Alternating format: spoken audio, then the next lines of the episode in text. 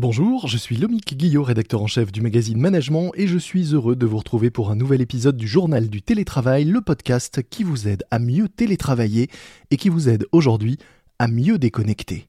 C'est parti. C'est le journal du télétravail.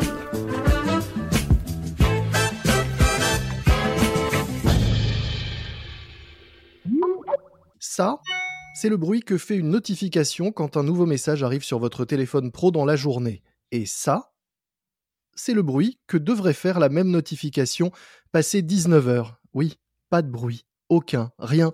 C'est ça le droit à la déconnexion. Enfin, ça c'est son aspect le plus visible. Pour en parler, j'ai le plaisir de recevoir aujourd'hui dans notre podcast Muriel Bénard, consultante juridique en veille légale RH droit social chez ADP, éditeur de logiciels et de solutions de paye ainsi que de solutions RH pour les entreprises. Bonjour. Bonjour. Alors, avec le télétravail, en quoi diriez-vous que le droit à la déconnexion est devenu un sujet réellement de première importance aujourd'hui, à la fois pour les salariés et pour leurs employeurs? Avec le télétravail, on a une utilisation massive justement des outils numériques Mmh et la frontière entre la vie personnelle et la vie euh, professionnelle devient un peu plus floue, si bien que ça crée plus facilement des dérives sur euh, le temps de travail finalement qui peut euh, s'étendre plus facilement. Et ces dérives, on les constate euh, notamment avec le nombre d'heures supplémentaires qui, avec la crise sanitaire, a bien augmenté au niveau mondial et en France également, puisque les salariés sont passés d'une moyenne de 4,39 heures supplémentaires non rémunérées avant la crise Mmh à 6,65 heures supplémentaires non rémunérées. Et au niveau mondial, les salariés qui sont justement en télétravail estiment qu'ils font plus d'heures supplémentaires non rémunérées que ceux qui sont sur leur lieu de travail. Ça, c'est selon euh, une nouvelle enquête dont ADP vient de publier sa sixième édition. Mmh Donc les dérives, elles existent, encore plus lorsque le salarié est en télétravail et donc le droit à la déconnexion retrouve toute son importance. C'est vraiment le fait de réaffirmer le bon usage des outils informatiques pour garantir justement le respect des temps de repos et de congés et puis de la vie personnelle et familiale du, collaborateur et puis plus largement hein, de protéger la santé des collaborateurs. Alors, on va revenir sur les, bonnes façons de faire euh, appliquer euh, ce droit à la déconnexion. Peut-être euh, juste avant, pour revenir sur ces dérives dont, vous parliez, deux questions. La première, est-ce que ces dérives sont le fait, à votre avis ou, du point de vue de, cette étude, des salariés eux-mêmes qui ont du mal à gérer leur temps ou à organiser leur temps de travail? Ou est-ce que ça vient des employeurs qui ont une demande de temps accru à domicile et, par ailleurs, corollaire de ça, est-ce qu'en télétravail, on est libre chacun d'organiser notre temps de travail comme on le, souhaite ou est-ce qu'on est tenu de respecter des horaires précis pour éviter justement d'accumuler autant d'heures supplémentaires? La durée du travail, elle est identique pour le salarié, qu'il soit sur site ou en télétravail. Mhm. Il doit vraiment euh, gérer l'organisation de son temps dans le cadre de la législation, des conventions collectives et des règles applicables dans l'entreprise, qu'il soit sur site ou qu'il soit en télétravail. Donc il devra respecter les mêmes règles que s'il travaille sur site.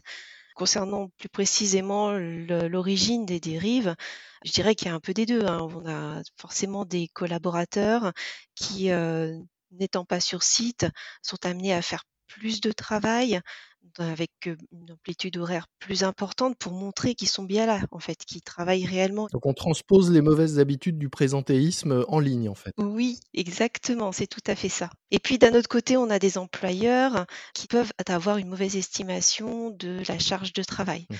C'est aussi pour les managers de réapprendre une nouvelle façon de manager en prenant en compte cette charge de travail qu'ils ne voyaient pas directement. Est-ce qu'il y a des mauvaises habitudes en télétravail qui nuisent à la déconnexion? Et à l'inverse, est-ce que vous avez de bonnes pratiques à nous conseiller? Alors les mauvaises pratiques côté salarié, c'est le fait d'être tout le temps connecté et de ne pas prendre de pause. Mhm. Les bonnes pratiques pour le collaborateur, ce serait effectivement d'organiser sa journée en instaurant, en imposant ses pauses et revenir au travail de façon plus efficace. Mhm. Côté euh, manager, c'est aussi euh, d'être clair dans les missions qui sont confiés aux collaborateurs. Lui laisser une certaine autonomie, mais en étant très précis dans ce qui lui est demandé et de sorte à ce que le collaborateur puisse justement organiser sa journée très clairement. Mmh C'est tout un travail qu'il faut mener avec ses managers, les former, les sensibiliser à ce sujet. C'est vraiment très important et ça revient assez souvent. On a quand même 12 000 clients au sein d'ADP, hein, donc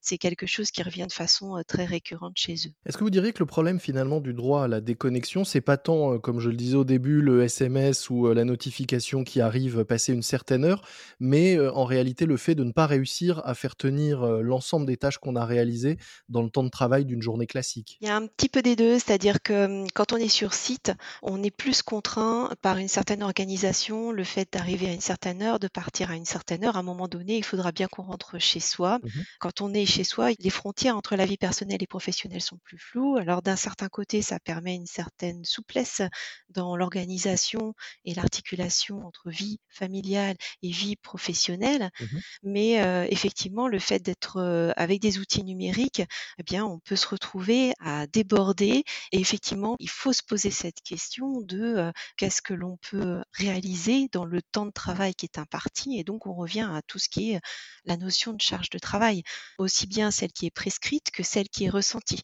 Donc, prescrite, est-ce que tout ce que je vais demander à mon collaborateur pourra réellement rentrer dans sa journée de travail telle qu'on l'entend dans le cadre légal, hein, avec les horaires qui sont fixés et qui sont propres à l'entreprise? Mmh Et aussi, est-ce que mon collaborateur sera à même de réaliser toute cette charge de travail. Mmh Toutes ces questions que l'on se posait uniquement dans les entreprises, on avait beaucoup de burn-out, où il y avait un essoufflement des collaborateurs qui était visible. Mmh Ben, Aujourd'hui, avec l'ouverture massive du télétravail, je dirais que ce sont des questions qui deviennent essentielles pour un manager. Alors justement, est-ce qu'on peut refaire un point sur quelles sont les règles aujourd'hui en matière de droit à la déconnexion et comment les entreprises doivent-elles s'organiser pour essayer de faire respecter ce droit? Alors, le droit à la déconnexion, il a été instauré par la loi travail d'août 2016 et donc il est effectif depuis le 1er janvier 2017. Mmh Donc, les employeurs doivent négocier sur le droit à la déconnexion dans le cadre de la négociation sur l'égalité professionnelle entre les femmes et les hommes et la qualité de vie au travail. Et cette négociation doit porter sur les modalités du plein exercice du droit à la déconnexion du collaborateur et sur la mise en place d'outils de régulation sur l'utilisation des outils numériques pour justement garantir et préserver les périodes de congé et de repos obligatoires pour les collaborateurs. Si elle n'engage pas de négociation hein, sur le droit à la déconnexion, eh bien, elle risque quand même un an d'emprisonnement et 3 750 euros d'amende. C'est pas rien. Mmh Donc, l'employeur, il a une obligation de négocier sur le droit à la déconnexion, mais il n'a pas une obligation d'aboutir à un accord. Et s'il n'aboutit pas à un accord, il est dans l'obligation de mettre en place une charte. Et donc, cette charte devra évidemment prévoir les modalités du plein exercice du droit à la déconnexion et aussi prévoir des actions de formation et de sensibilisation à un usage raisonnable des outils numériques. Mmh Ensuite, sur les aménagements que les entreprises doivent mettre en place, la loi, elle ne prévoit rien à ce niveau-là.